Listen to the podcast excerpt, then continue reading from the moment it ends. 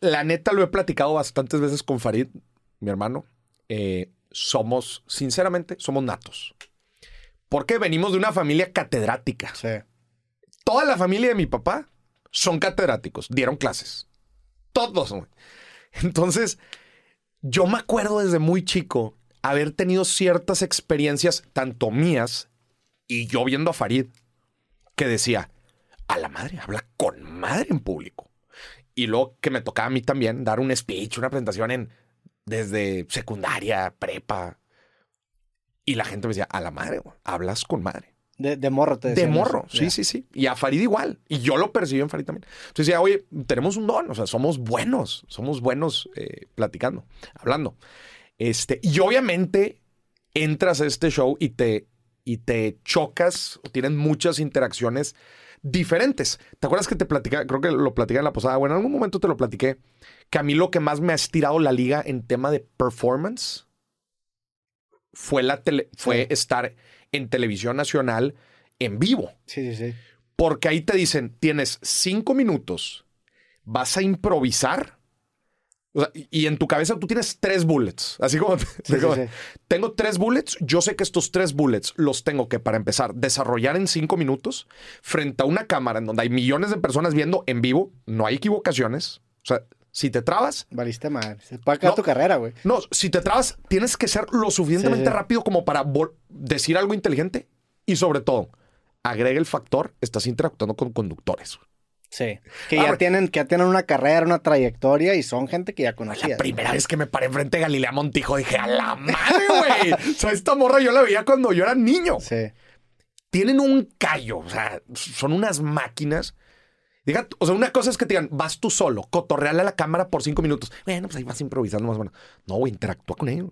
Haz que, haz que ellos se la pasen bien, ¿no? Se la Sí. Eh, a ver, ellos también son, Aportan, son sí, claro. buenos creando la atmósfera, Sí. pero tú reaccionas a su atmósfera. Que no te veas un, un, un externo ahí que nada más está hablando y que no los está pelando. No, no, no. Blend in, güey.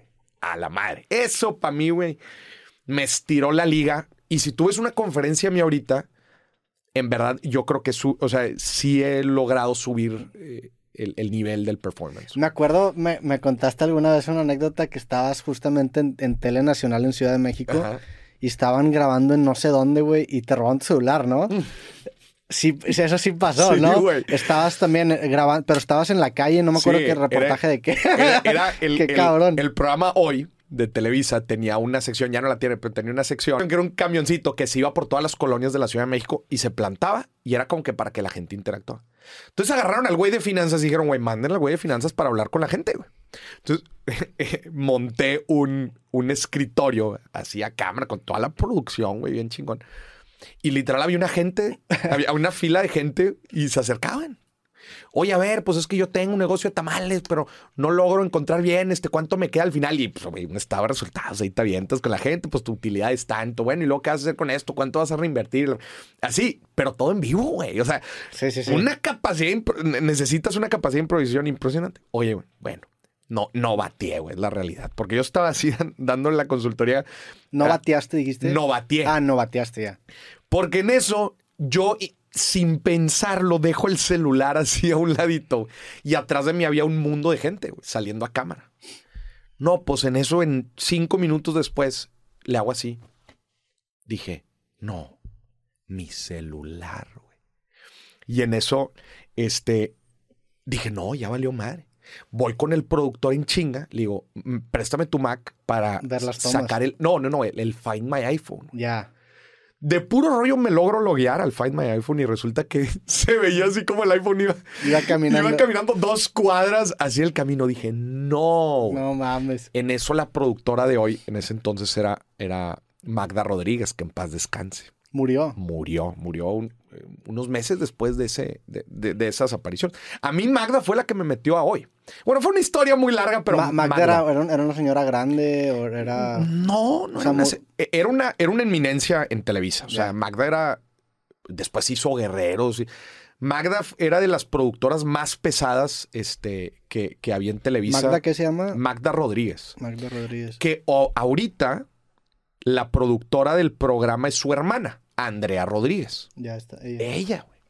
Ella te metió, e- ella te metió a Televisa México. Ella me metió a Televisa México. A ella le platica este Pedro, Pedro Damián, el productor de Rebelde. Sí, sí, sí. Habla con él y dice, oye, tengo un compadre aquí que habla de finanzas y lo hace de una forma muy dinámica. ¿Tú cómo conociste a Pedro Damián, güey? Pedro Damián me lo presenta Ángel Mario Huerta. Ok. ¿Ubicas a Ángel Mario Huerta? No, vamos a buscar a un Escribe Ángel Ángel Mario, que por cierto le mando muchos saludos. Este, Ángel Mario Huerta eh, es el director de la película Inspiración de aquí de Monterrey. Ok. Él es director de cine y guionista. Este, yo lo conozco en un podcast. Me invitan a un podcast y estaba él y otras tres personas. Y ahí lo conocí, nos hicimos buenos amigos. Lo invito yo a mi podcast y en el podcast le platico. Oye, fíjate que estoy encontra- quiero, quiero encontrar la forma de llegar a Televisión Nacional. Para mí era un, Un sueño. un sueño. Me dice, oye, pues yo conozco gente allá. Cuando estés en la Ciudad de México, avísame y yo te puedo conseguir una cita. Ahí quedó. Estaba un día en la Ciudad de México y en eso le digo, oye, estoy aquí, ¿qué onda? Me dice, dame unos minutos. Me dice, ¿te vas a, te vas a juntar con alguien a las 6 de la tarde aquí? La persona se llama Pedro Damián. Yo no sabía quién era Pedro Damián.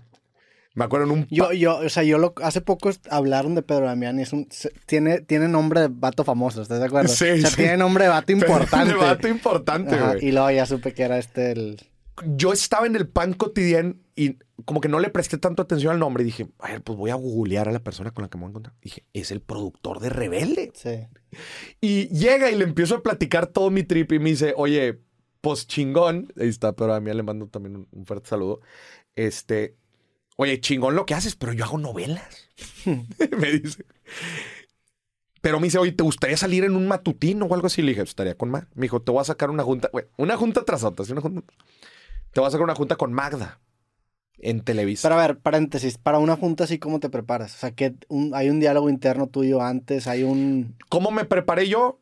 Con ejemplos de cosas que, que ya hiciste. que, que ya hice o que se me ocurrían hacer en el programa. Porque la pregunta natural es, bueno, ¿qué, ¿Qué has crees que podemos hacer? O sea, ¿qué crees que podemos hacer en el programa? Enséñame algo que, hay- que hayas hecho. Entonces yo obviamente traigo en el celular todos los videos de ejemplos que yo había hecho acá en Televisa Monterrey. ¿Quién te le hizo Monterrey? Este, y llego y me dicen, a ver, pues tú qué rollo. Pues yo les digo, esto es lo que hago, esto es lo que puedo hacer, dame una oportunidad y hagamos un, un, un, un show.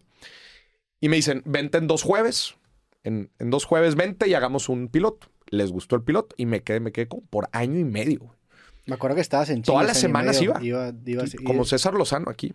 César Lozano va... Igual, él va todavía, él todavía va. ¿Has platicado con César Lozano? Últimamente no, somos buenos amigos. Últimamente hace rato que, que no platico, pero a él, este es su show, ¿va? o sea, el Sí. programa como para él. es- Él tiene un estudio aquí en Monterrey Sí, en su casa. He, he hablado con él. De hecho, está, eh, hemos apalabrado varias veces el creativo, nada más que se me ha olvidado eh, Mm. buscarlo para, para armarlo, pero sé que tiene un estudio y él tiene su programa de radio, o su programa como de... Es un podcast, ¿no? Lo que Sí. tiene. Eh, eh, bueno, es, es más estilo programa de radio porque lo, lo- lo- pone cronómetro y luego lo distribuye a no sé cuántas estaciones en Estados Unidos. Lo tiene exageradamente bien armado. Qué cabrón. Y de hecho, cuando yo fui a su casa, que vi todo, vi todo el set, si te fijas prácticamente lo que tenemos en la casa es, es eso. Ya, O sea, él sí. tiene, él tiene la cabina de, de audio y luego tiene una pantalla para videos. Mm, Literal, yo vi eso, hijo, y dije, eso quiero. sí.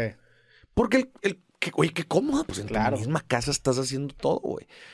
Y en su Eh, imagen te- en te- A ver, pero te- es que se- tener eso te cambia tu estilo de vida. No, no, no, por completo. Aquí, por ejemplo, bueno, aquí, aquí es casa de mis abuelos, ¿verdad? Pero en, en Ciudad de México también el estudio está dentro de mi departamento, Y güey. qué show. Es increíble, o sea, trabajas a pasos de distancia y, tienes esa capacidad de transmitir y grabar a todas partes del mundo. Y veo una tendencia muy marcada de gente haciendo eso, güey. Sí. Sé que Facundo, por ejemplo, también tiene su estudio así, César Lozano. Pues es que la Es neta, que te- ¿cuánto billete le tienes que meter para armar algo chido en realidad? No mucho. Es una inversión que te da frutos en chinga y aparte te da la oportunidad de hacer más cosas que, que de no, de no tenerlo tan cerca no pasarían el corte. Claro. O sea, dirías, serías mucho más selectivo en lo que produces o no. Güey, ejemplo, con todos los viajes que hacemos, llegar a tu casa y decir, a la madre, ahora tengo que ir a no Sí. sé dónde a grabar. La diferencia de decir, no, aquí abajo Aquí, grabo. sí.